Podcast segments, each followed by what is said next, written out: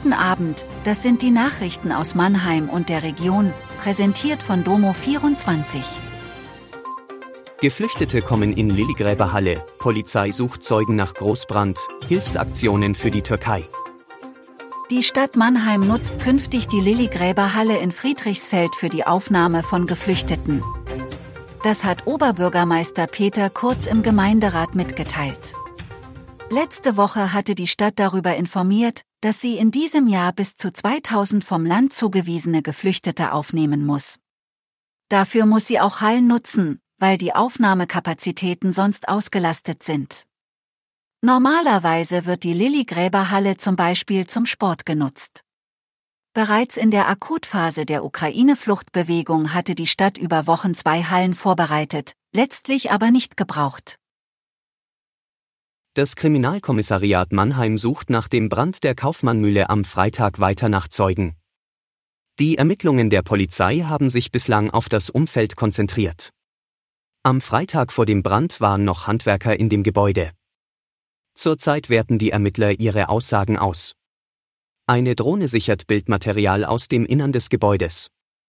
Die Polizei sucht auch weitere Zeugen, die möglicherweise Verdächtiges beobachtet haben oder sonstige Hinweise geben können. Bei dem Großbrand am Freitag wurde die ehemalige Kaufmannmühle in Jungbusch vollständig zerstört.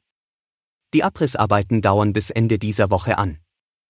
Die Höhe des entstandenen Schadens ist bislang unklar. Nach dem schweren Erdbeben im türkisch-syrischen Grenzgebiet sind am Montagabend bei einer privaten Hilfsaktion auf dem neuen Messplatz in Mannheim laut Schätzungen der Polizei etwa 500 Menschen zusammengekommen, um Sachspenden einzusammeln. Die Spendenaktion sei wohl über soziale Medien verbreitet worden.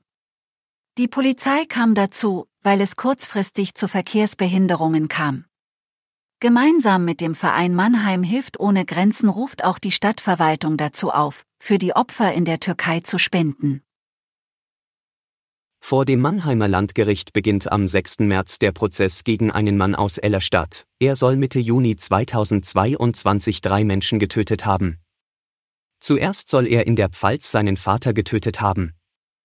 Anschließend soll er mit dem Auto seiner Mutter nach Mannheim-Neckarau gefahren sein. In der Renania-Straße rammte er laut Polizei mutmaßlich absichtlich vier Menschen, die auf dem Fahrrad unterwegs waren. Darunter auch eine 71 Jahre alte Frau und ihren 78-jährigen Ehemann. Beide sind infolge des Unfalls gestorben.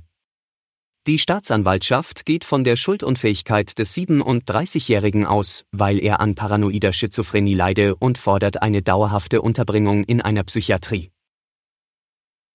Der neunte Mannheimer Feuergriffel steht fest. Es ist der Autor Henner Kallmeier aus Essen. Als Stadtschreiber in Mannheim wird er von Mitte April bis Mitte Juli im Turm der alten Feuerwache an seinem Jugendbuch arbeiten. Der Preisträger spürt darin der Frage nach, wie junge Menschen in der Nazizeit lebten und den Zweiten Weltkrieg überstanden. Sein Roman soll Mein Sommer am Volksempfänger heißen. Das Feuergriffel-Stipendium ist mit 9000 Euro Preisgeld dotiert. Eine Jury aus Fachleuten aus dem Verlagswesen, Journalisten und Jugendlichen vergibt es alle zwei Jahre. Das war Mannheim Kompakt.